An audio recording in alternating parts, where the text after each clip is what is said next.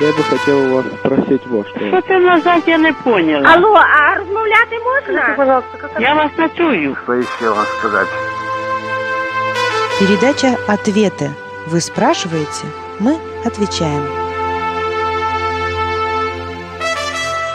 Здравствуйте, друзья! Мы начинаем вторую передачу из э, цикла «Ответы на вопросы». И сегодня мы будем отвечать на вопросы, которые поставлены в книге Вовк Мирона «Ответы пастора. 100 ответов на самые актуальные вопросы практической жизни христианина». И сегодня передачу буду вести я, Арина Висолаускас, а помогать э, мне в этом и читать текст э, этой книги будет пастор Нарской церкви евангельских христиан-баптистов Павел Везиков. И я прочитаю первый вопрос, который мне показался очень интересным, даже вот сопровожден такой красивой иллюстрацией. Э, разве человек может побороть Бога? И как человек вообще может осмелиться на такое? Почему, отправив Моисея в Египет, Господь захотел умертвить его? Вопрос затрагивает э, следующие места Библии. Э, в книге Бытия написано «И остался Иаков один, и боролся некто с ним до появления зари. И, увидев, что не одолевает его, коснулся состава бедра его и повредил состав бедра у Иакова, когда он боролся с ним. И сказал, отныне имя будет тебе не Иаков, а Израиль, ибо ты боролся с Богом, и человеков одолевать будешь». И второй отрывок из книги «Исход» касается истории Моисея и его семьи. И спрашивает Елена Шефер. «Мне непонятно, о чем говорят нам эти тексты, какой смысл в них вложен. Как же мог человек побороть Бога? Как вообще человек осмелится на такое? И почему, отправив Моисея в Египет, Господь вдруг захотел умертвить его?» Чтобы понять борьбу Якова, нужно прочитать всю 32 главу книги «Бытие» и рассматривать этот вопрос в контексте всего, что происходило с ним. Яков возвращается домой. Ему предстоит встреча с братом, которого он несколько раз обманул. Как встретит его брат? Этот вопрос очень тревожит его. Чтобы узнать о намерениях брата, Яков посылает к нему слуг. Те возвращаются и говорят, что брат идет к нему навстречу с четырьмя сотнями воинов. Яков сильно испугался. И в молитве он обращается к Богу, но со своей стороны предпринимает план, посылает дары брату разделяет свое хозяйство на две части, чтобы уберечь его хотя бы половину людей. И вот завтра он должен встретиться с братом. Осталась только одна ночь. Что делает Иаков? Он переправил через поток в пустынное место в свою семью, а сам остался на берегу один, стих 24. Большинство исследователей Библии понимает этот стих так, что в это время он горячо молился Богу. Эти часы своей жизни Яков посвятил молитве. Ему пришло на память все, что он сделал неправильно по отношению к брату. Он просил прощения и милости от Бога, умолял его, чтобы Бог смягчил сердце брата. Место, где находился тогда Яков, было глухим, пустынным. Там бродили дикие звери и укрывались разбойники. Вдруг чья-то рука сильно схватила его. Думая, что это какой-нибудь разбойник желает убить его, Яков хотел освободиться от рук противника. Борьба происходила в полной темноте, без единого слова.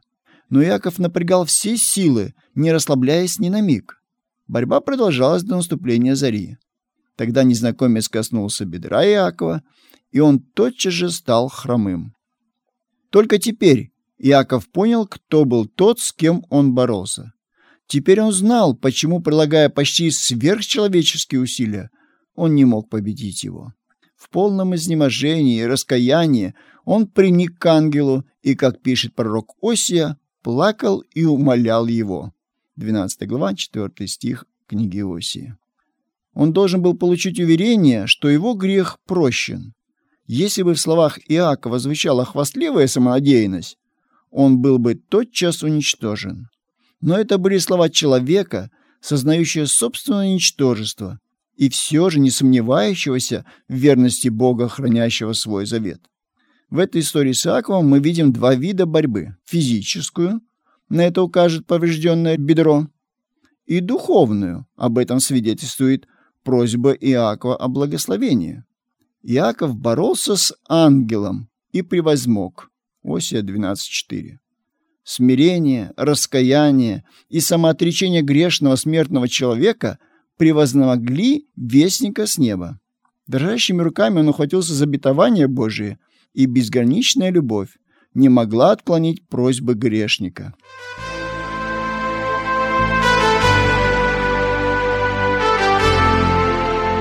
Вы слушаете передачу «Ответы». С нами в студии пастор Павел Везиков.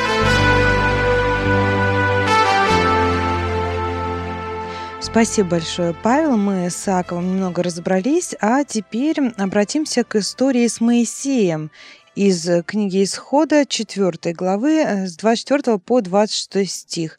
Э, почему же Бог хотел умертвить Моисея, за что и э, во что это все вылилось? Служение Моисея, как вождя израильского, только начиналось. Господь явился ему в горящем кусте. Поручил Моисею великую миссию вывести народ из Египта. Для него он дает доказательства своей силы и могущества через жезл и руку. Исход 4 глава, первые 9 стихов. И Моисей соглашается выполнить поручение Господа, направляется в Египет к своему народу. В это время Господь встречает его. Моисей получил грозное предупреждение о том, что Бог недоволен им. Он увидел ангела, который наступал на него с угрожающим видом, словно намереваясь убить его. Казалось бы, этому не было никакого объяснения, но Моисей вспомнил, что не выполнил одного требования Божьего. Уступив настояниям жены, он не исполнил над своим младшим сыном обряда обрезания. То есть не выполнил условия, на основании которого его сын получал право на благословение Божьего завета с Израилем. Такое пренебрежение со стороны избранного вождя могло снизить значение божественных установлений и законов в глазах израильтян, стать плохим примером для народа. И чем более высокое положение занимает человек, а Моисей был руководителем всего народа, тем сильнее его влияние, тем более необходимо быть хорошим примером для народа, оставаясь верным Богу. И только когда Сифора, жена Моисея, опасаясь, как бы ее муж не был убит, сама исполнила над сыном обряд обрезания, тогда ангел позволил им продолжить путешествие. Этим случаем Господь хотел научить Моисея, его жену и других людей, в том числе нас – верящих в Бога, что, пренебрегая исполнением известных нам обязанностей, мы не будем в безопасности и лишаемся Божьих благословений. Очень часто мы упускаем некоторые повеления Господни и живем по тем принципам, которые нравятся нам. Этим случаем Господь предостерег и учит полной покорности Его священному Писанию, Божьей воле. Он хочет видеть нас своими послушными детьми. На ваш вопрос отвечает пастор Павел Везиков.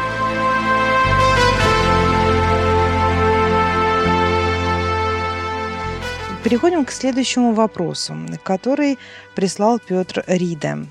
У меня возник следующий вопрос, пишет Петр. В Евангелии от Луки написано, если кто приходит ко мне и не возненавидит отца своего матери, и жены, и детей, и братьев, и сестер, а при том и самой жизни своей, тот не может быть моим учеником. Как понимать это «не возненавидит»? Я верю, что Библия правдива, и в ней нет никаких разногласий. Ведь сам Иисус Христос является любовью, а тут он говорит «не возненавидит». Как же это понимать? Объясните, пожалуйста. Передаю слово вам, Павел. Вы правильно понимаете то, что Иисус Христос — это любовь. Об этом свидетельствует все Священное Писание. Сам Иисус говорит о принципе жизни человека в своей Нагорной проповеди. «А я говорю вам, любите врагов ваших». Матфея 5 глава, 44 стих. Христос всегда учил с уважением относиться к своим родным и друзьям. Вот его слова. «Почитай отца и мать, и люби ближнего твоего как самого себя». Матфея 19 глава, 19 стих. Но можно ведь э, привести немало подобных высказываний Иисуса и его последователей апостолов. Но как же понимать выражение «возненавидеть отца и мать»? Как мы, живущие в начале 21 века, понимаем эти слова? Возненавидеть значит питать чувство вражды к человеку. Такое наше понимание. Однако восточные языки чрезвычайно образны и вместе с тем понятны и доступны простому человеку. Говоря, что мы должны возненавидеть наших ближних, Иисус имеет в виду, что любовь, которую мы должны питать к Нему, несравнима ни с какой другой земной любовью. Поэтому слово «возненавидеть» означает питать меньшую любовь ко всему, чем к Иисусу. Есть еще один интересный момент. Кому и почему Иисус сказал эти слова, Павел? Не могли бы вы это пояснить? В предыдущем стихе читаем. «С ним шло множество народа, и он, обратившись, сказал им». Евангелие от Луки, 14 глава, 25 стих. Итак, Иисус обратился к толпе, которая следовала за ним. Эти люди вроде бы были последователями Иисуса, но разные люди шли за ним и по разным причинам. Одних привлекали чудеса, других — возможность поесть доли рыбы и хлеба. Иные же просто были зеваками. Но многие, шедшие за ним, ничего не делали со своей стороны для того, чтобы стать его истинными последователями. И вот Спаситель хочет побудить людей к действию, которое выражается в том, чтобы устранить преграды, разделявшие их с Богом. Эти преграды уменьшали человеческую любовь к Богу и не позволяли людям полностью довериться Ему. Этими преградами для нас могут быть и наши родственники, и друзья, и любимые занятия. И тому, кто будет прилагать усилия со своей стороны, чтобы устранить эти преграды, Господь обещает свою помощь. Вот одно из обетований для всех. Ищите же прежде Царство Божие и правды Его, и это все приложится вам. Спасибо большое, Павел. Ну и последний на сегодня вопрос. Написал его Гельмут Паульс. Важно ли то, когда над детьми молятся с возложением рук, или это мертвый ненужный ритуал? Как и для чего это практикуется в церквах? Пожалуйста, Павел, вам слово. Во все времена в народе Божьем служение Богу было связано с обрядами и ритуалами. Ветхий Завет подробно рассказывает нам о разных обрядах, первую очередь о жертвоприношениях. Например, чтобы очиститься от греха, человек должен принести в жертву ягненка, причем особого, мужского пола, без недостатков. Исповедуя свой грех, человек должен был возложить свои руки на голову ягненка, Книга Левит, 4 и 5 главы. А для чего такой ритуал? Нужно ли было приносить эти жертвы и возлагать руки на голову жертвы? Да, нужно. Потому что такое повеление дал Господь. И эти жертвоприношения указывали на Христа, Спасителя от греха. А не мог ли этот ритуал, как вы говорите, стать мертвым? Да, мог. Но что было бы защитой от этого? Вера людей. Священное Писание определенно говорит, а без веры угодить Богу невозможно. Ибо надобно, чтобы приходящий к Богу веровал, что Он есть, и ищущим Ему воздает. Евреям 11 глава 6 стих. Да, для кого-то такие жертвоприношения могли стать мертвым обрядом. Но об Авеле сказано, «Верою Авель принес Богу жертву лучшую, нежели Каин. Ею получил свидетельство, что он праведен, как засвидетельствовал Бог о дарах его. Эм, в Церкви Христовой сегодня есть разные обряды, правда? Э, или традиция. Крещение, причастие или помазание, возложение рук и так далее. А вот для чего они нужны, Павел? Эти обряды свидетельствуют о нашей вере. Принимая крещение, мы раскаиваемся в грехах, заключаем завет с Богом и обещаем служить Господу от чистого сердца, вкушая на вечере Господний хлеб и вино подтверждаем свою веру в жертву Иисуса Христа на Голгофе за нас, грешников. И когда при молитве служитель возлагает руки, он показывает, что верит в то, что Господь готов благословить тех, над кем он совершает свою молитву. Так делал Иисус. Тогда приведены были к нему дети, чтобы он возложил на них руки и помолился. Ученики же возбраняли им, но Иисус сказал, «Пустите детей и не препятствуйте им приходить ко мне, ибо таковых есть Царство Небесное». И, возложив на них руки, пошел оттуда. Евангелие от Матфея, 19 глава, с 13 по 15 стихи. При исцелении людей Христос тоже возлагал руки на больных.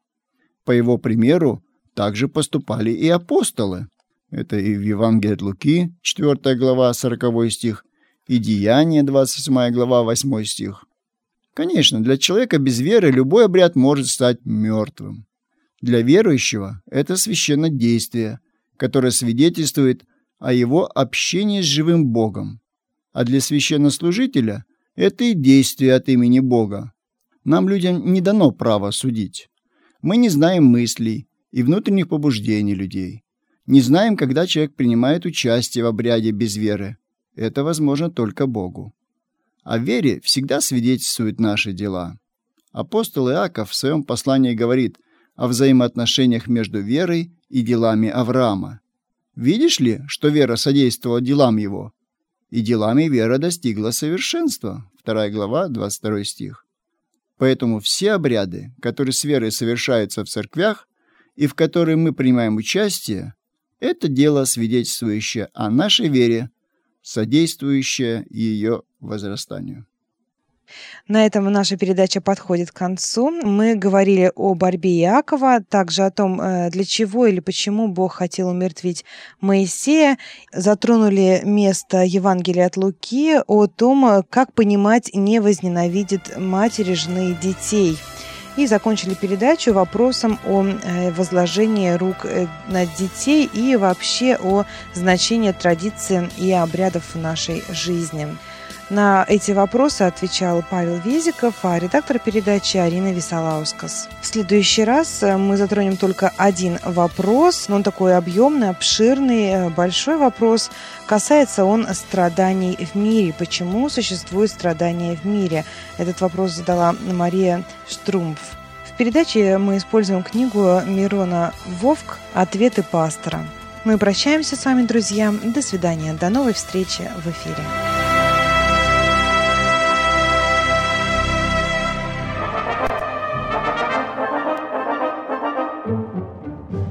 Дорогие слушатели, если вы хотите, чтобы ваш вопрос прозвучал в передаче «Ответы», чтобы мы ответили на него, то, пожалуйста, звоните нам на автоответчик 7 384 388. Вы можете оставлять свои вопросы в любое время дня и ночи. Мы примем ваш вопрос и постараемся как можно полно и на основании священного писания ответить на него в передаче «Ответы». Ждем ваших звонков и новых вопросов на автоответчике 7 384 388.